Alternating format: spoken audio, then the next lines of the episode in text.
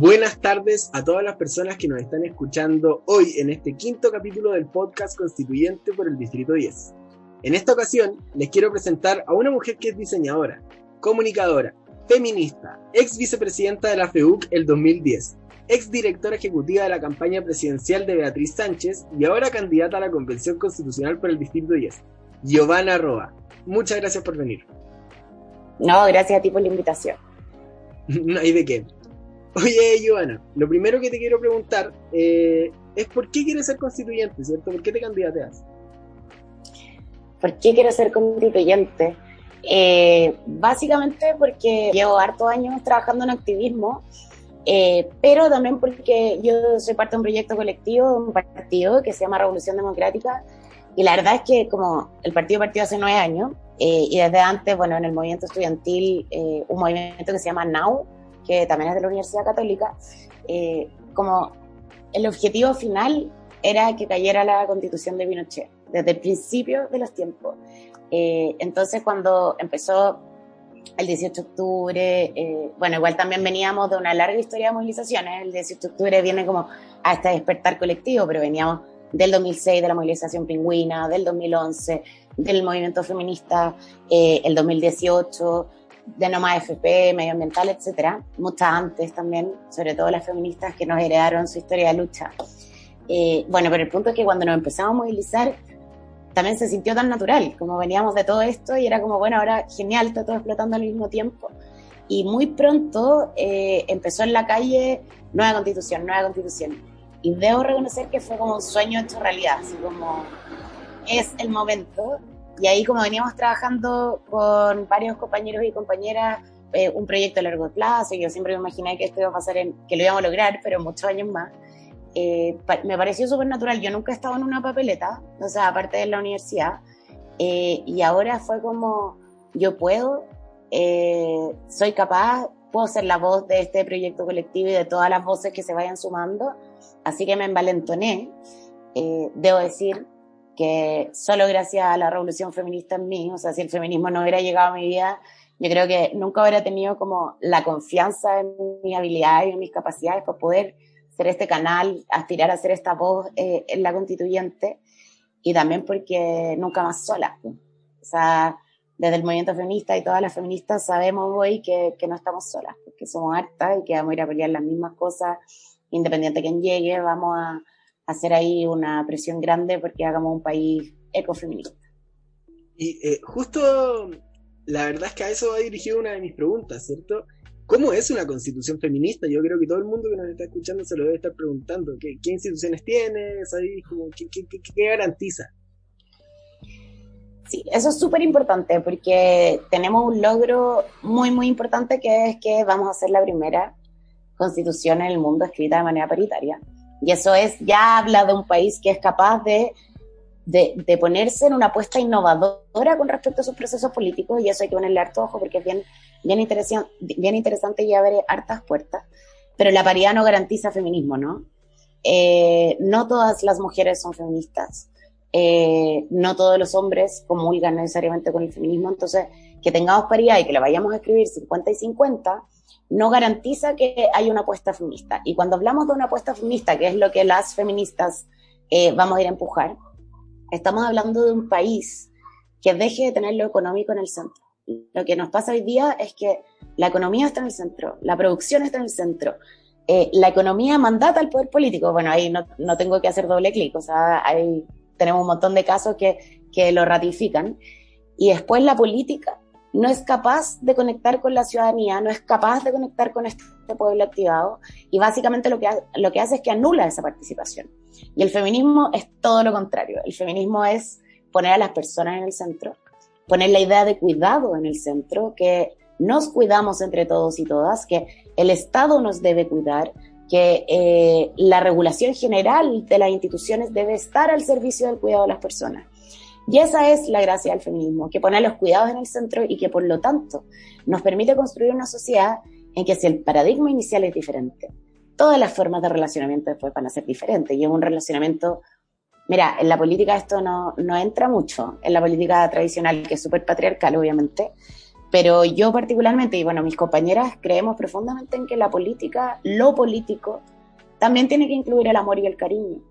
Y una sociedad feminista es una sociedad que se preocupa por el otro y la otra, eh, que genera empatía, en la que podemos querernos, aunque no nos conozcamos, pero querernos y querer lo mejor para el otro y la otra, desarmando en el fondo la competencia neoliberal.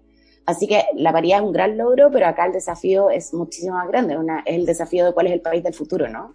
Y ese país del futuro, a mi modo de ver, y el de muchas y muchos, eh, tiene que ser un país feminista. Pero a, eso va mi pregunta. Un poco con tu descripción calzan mucho de los ejes, eh, y, por, no decirlo de otra forma, socialista, ¿cierto? O sea, que también está bien relacionado con lo que es revolución democrática. Sin embargo, ¿en qué se diferencia un poco el socialismo con el feminismo? O, en realidad no quiero hacerte esa pregunta, sino más bien, ¿qué instituciones aseguran una, uh, a que se garantice el feminismo? Por ejemplo, déjame darte eh, la constitución actual, ¿cierto?, te pone la presunción de inocencia. Y yo creo que cualquier persona, al, pensar en, feminismo, lo primero que se le ocurre es eh, la poca garantía, por lo menos a la víctima de, acusaciones y de delitos, de, abusos sexuales también. Eh, la poca garantía y el poco acompañamiento que se les reconoce. ¿Qué plantea el feminismo frente a eso? Sobre todo al hablar de tribunales de justicia, que es un poco lo que tiene que ver la Constitución. Sí, eso es súper interesante, José María, porque hay una confusión basal. El feminismo no es punitivista. Que hayan feministas que, que impulsen lo punitivista es otra cosa. Pero el feminismo, por lo menos al que yo adscribo, es un feminismo que no es punitivista, porque lo punitivista es profundamente patriarcal también, ¿no? Es como ojo por ojo, diente por diente, ¿cachai? Como eh, si hiciste cierta cosa, mereces una pena gravísima, eh, o a veces irremediable o que no permite y que no permite el error. Eh, y eso es muy complejo. Y nuestro sistema judicial, eh, el sistema judicial eh, ideal, paritario que deberíamos tener, lo que tiene que hacer o lo que debería hacer no es, como decías tú, como cambiar, porque ahora es feminista, cambiar las reglas de la presunción de inocencia o cambiar las reglas de cuánto es al nivel de dureza de ciertas penas. Lo que tiene que hacer un nuevo Poder Judicial es contemplar la diferencia histórica y las brechas de género que hay a niveles de delito y de violencia, etcétera, entre hombres y mujeres como parte de la ecuación. ¿Y eso qué quiere decir? Quiere decir, por ejemplo, que hay un sistema judicial que lo que haga es que proteja a todas las personas, pero entienda la desventaja de protección en que están las mujeres. ¿Y a eso con qué me refiero? Por ejemplo, nosotros hoy día eh, hemos peleado muchísimo, el movimiento feminista ha peleado muchísimo para que la violencia intrafamiliar también pueda ser violencia en el pololeo, por ejemplo. Hay mujeres que son altamente violentadas en el pololeo, estoy hablando de maltrato físico, maltrato psicológico, de violación. Y eso, por ejemplo, nuestro Poder Judicial hoy no lo ve. Entonces, cuando estamos hablando de cuál es la perspectiva desde la justicia del feminismo es también hacernos cargo con esas cosas de las que no nos hemos hecho cargo históricamente. O te pongo otro ejemplo. Nuestro sistema judicial hoy no contempla, no hay una ley, bueno, y eso también tiene que ver con el legislativo, obviamente, pero no hay una ley, por ejemplo, de protección de violencia digital. Entonces, pasó con Antonia Gana, pasa con un montón de niñas, eh, jóvenes y adolescentes que son profundamente violentadas en las redes sociales, profundamente violentadas en Internet, y no hay, no existe un espacio en que el Poder Judicial tenga las herramientas para entrar en ese nuevo espacio público que es el espacio digital. Entonces, tienes toda la razón. Acá no se trata de anular eh, cuáles son los derechos de los acusados, las acusadas, no se, no se trata eh, de anular la presunción de inocencia, por favor, o sea, eso sería deshumanizar el sistema. Y el feminismo lo que viene a hacer es humanizar los sistemas, humanizar las instituciones. Eh, entonces ese, ese, es el punto, es como cómo incorporamos ¿no? las distintas realidades. Y estoy hablando de las distintas realidades no solo con las mujeres, estoy hablando también de pueblos originarios, eh, de diversidades y ciencias sexuales, etcétera. Cómo incorporamos esa diversidad a la sociedad y no tratamos de estandarizarla en ciertas formas judiciales que ya tenemos, sino que miramos más allá y decimos, bueno, ¿cómo hacemos la protección de toda la población? Y no solo de aquellos eh, que han sido históricamente privilegiados, digamos, con que el ojo ha estado puesto en ellos para el diseño de la justicia. Ah, ah, justamente eso nos deja el puntapié inicial para comenzar otro tema, ¿cierto? Un poco la diversificación y la participación ciudadana. y aquí me quiero meter en uno de los ejes de revolución democrática, que hablan, por lo menos en los principios que tienen para una nueva constitución, hablan de una mayor democracia a través de mecanismos directos. Eh, mi pregunta simplemente es, ¿eso significa que las municipalidades tendrán nuevo protagonismo, más, mucho más protagonismo en el nuevo Chile? O sea, eso es a lo que deberíamos apuntar. Y vuelvo a insistir, eso también es feminista, que es preocuparse del espacio comunitario, el espacio íntimo, lo personal es político para el feminismo. Eh, totalmente, o sea, no solamente a nivel de los gobiernos locales, sino que también a nivel de las organizaciones locales, de vecinos y de vecinas. Eh, nosotros y nosotras estamos convencidos de que el poder constituyente tiene que ser poder local. Si es que no es así, vamos a seguir con un proceso, o sea, vamos a seguir con una cultura de deslegitimación, vamos a seguir con instituciones que no dan el ancho eh, a cuáles son efectivamente las realidades eh, particulares de las comunidades. Y acá es súper importante lo que preguntáis tú de si, por ejemplo, los municipios tuvieran que tener más poder. Por supuesto que todas las instituciones deberían tener no solo el poder más repartido, sino cuál es el poder que estamos repartiendo, ¿no? Y cómo interactúan esos poderes. Entonces, los poderes del Estado lo que deberían hacer es tender a una colaboratividad eh, y a una conexión que permita, por ejemplo, cortar las barreras de centralización.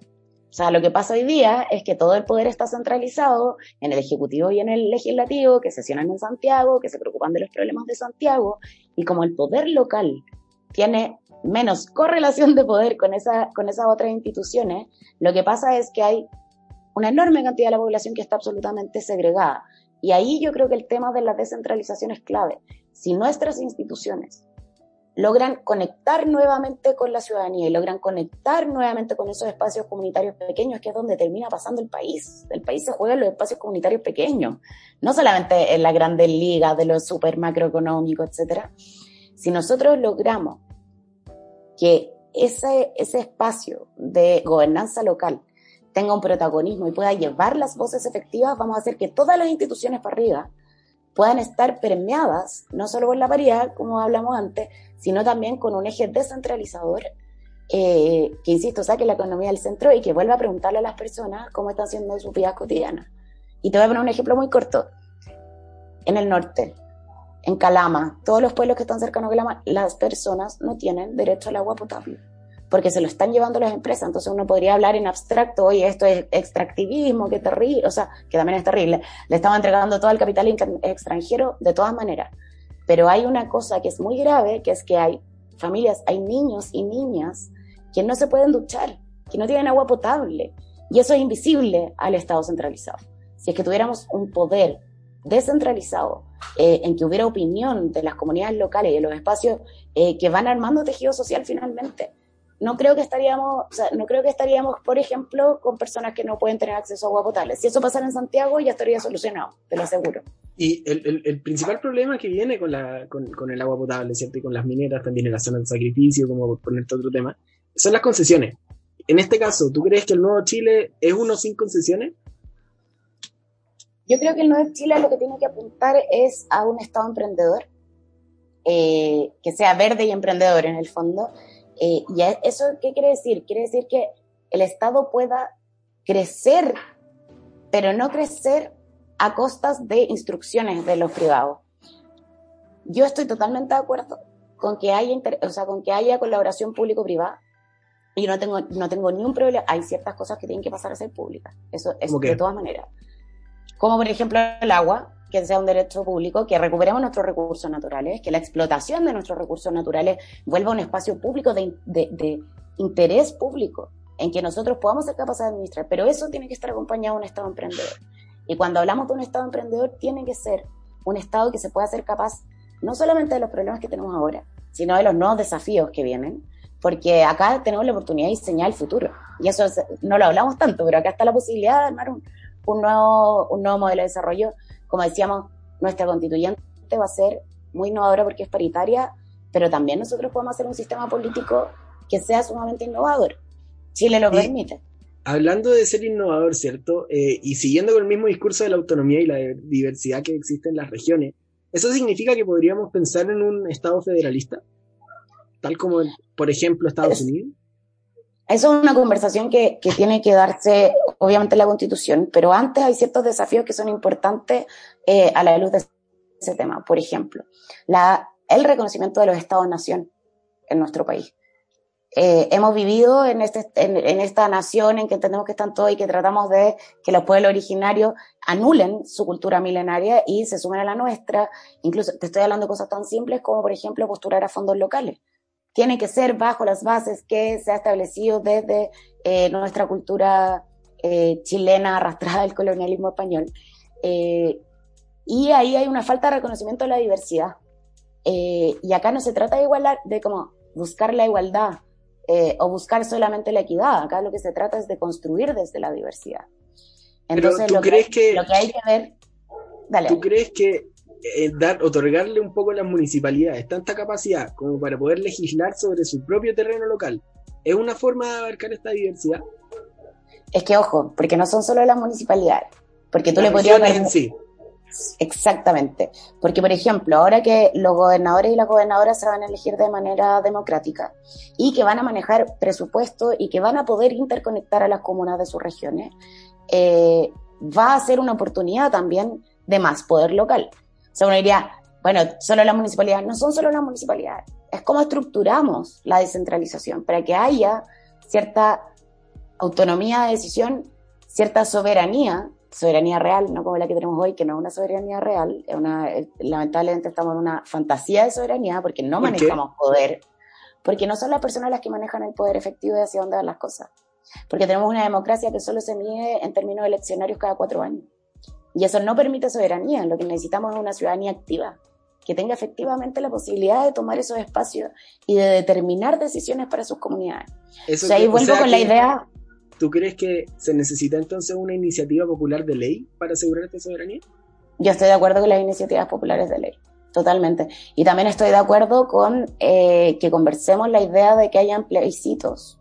Eh, no, solo, no solo para las elecciones. Bueno, por ejemplo, eh, California en Estados Unidos sí manda una serie de plebiscitos junto con su voto para las presidenciales. hay, que, hay países que lo hacen eh, cada cierta cantidad de tiempo, o como decís tú, que se junta una cantidad de firmas X para que se haga un plebiscito, ejemplo, la ley de aborto. ¿Es representativa la visión de la ciudadanía con respecto a la aprobación o no aprobación de la ley de aborto en el Congreso? No estamos seguros. Entonces, podrían haber mecanismos y ahí hay, hay efectivamente casos de éxito en otros países. Eh, pasa en Nueva Zelanda, pasa en, pasa en Estados Unidos, por ejemplo, con eh, los plebiscitos de, temáticos, por decirlo algo, que regulan leyes estatales. Eh, y nosotros podemos avanzar hacia eso, por supuesto que sí. Y eso tiene que ver con soberanía de ida y de vuelta. Porque tú lo que estás haciendo es que le estás entregando poder local a la ciudadanía, pero también le estás exigiendo. Y eso es súper importante, porque acá hay derechos y deberes. Entonces, cuando tú incentivas más espacios de participación que permiten más eh, más flexibilidad, pero también eh, dinamizan los procesos eh, democráticos, lo que está haciendo también es hacer una presión ciudadana a que, ok, tenemos la ventana para poder opinar, tenemos la ventana para poder proponer, nos tenemos que organizar para hacer eso. Porque no es de personas individuales, ¿no? Sino que tiene que haber una, una articulación colectiva con respecto a esa iniciativa. Así que sí, de todas maneras estoy de acuerdo con incluir espacio de participación, que también, ojo, que no solamente tiene, tiene este gran punto que es eh, la soberanía y la autodeterminación y la articulación social, pero también es una puerta de acceso a oxigenar nuestra institución. O sea, nosotros tenemos instituciones que están enquilosadas en el tiempo. Y si es que nosotros permitiéramos que las personas pudieran tener una relación continua, virtuosa, eh, con las instituciones, también sería un oxigenamiento de nuestras instituciones, lo que también creo que es parte del futuro que tenemos que diseñar. Eh, te tengo otra pregunta, pero más cortita porque se nos está a punto de acabar el tiempo. Eh, ¿El presidencialismo sigue vigente en Chile? ¿Debemos, ¿Debemos aspirar a un Estado presidencialista o debemos ir a uno parlamentario? Dime. Mira, yo creo que acá el principal desafío hoy es que pasemos a una unicameralidad. O sea, lo que tenemos que lograr sí o sí es barrer con, eh, barrer con esta, con esta hiperburocratización. Yo trabajé en el Congreso eh, trabajé en la Cámara de Diputados y es impresionante. O sea, tú puedes entrar a una ley por decir algo, puedes lograr que una ley entre en la comisión para que sea discutida, para que pase a sala y después hay un rebote y tiene que pasar a la comisión del Senado y a la sala del Senado y después puede ser que se armen comisiones mixtas y así. Creo que eso hace que el Parlamento o el poder, legislativo no tenga la capacidad efectiva, por ejemplo, de ser contraparte del Ejecutivo, porque el Ejecutivo funciona más rápido, en el fondo tiene, tiene más poder de rapidez inmediata, eh, y burocratiza la posibilidad de la transformación. Entonces, efectivamente hay que conversar si es que, y, ahí yo creo que hay hartos pasos previos, por eso te digo, no, es solamente decir, oye, no, vamos a dejar de ser presidencialista, sino cómo van a funcionar los otros poderes del Estado, cómo van a funcionar los poderes políticos, el ejecutivo, el legislativo, pero también los poderes no políticos como eh, el judicial. Y ahí hay que ver cómo hacemos que esos espacios se robustezcan, que el Estado sea grande, pero sea grande en capacidad de respuesta, no solamente por agrandar. Y ahí yo sí estoy muy, muy comprometida con la unicameralidad paritaria. Eh, bueno, Giovanna, muchas gracias. Ahora llegamos a la última parte de este programa, la última parte de este capítulo, que son preguntas rápidas. Cinco preguntas que tú tienes que responder con sí o con no, o con una palabra, o la respuesta más corta que se te ocurra, porque ya no nos podemos pasar mucho de los 20 minutos. Dale, dale. Entonces, ¿ingreso básico universal, sí o no? Sí. ¿La seguridad es argumento válido para limitar la libertad? Hay que analizarlo, dependiendo de la realidad donde sea. ¿Cinehoids o Normandí? Muy hipster Normandí. ¿Ayuya o Marraqueta? Ayuya, soy ayuyista. ¿Autonomía del Banco Central, sí o no? Muy bien. Eh, bueno, muchas gracias, Giovanna. Muchas gracias a todas las personas que llegaron hasta esta parte del capítulo. Ha sido una conversación eh, muy buena. Eh, no sé si quieres decir unas últimas palabras antes de terminar. No, solo gracias por la invitación, José María, muy entretenido. no hay de qué, para eso estoy. bueno, muchas gracias y hasta el próximo capítulo.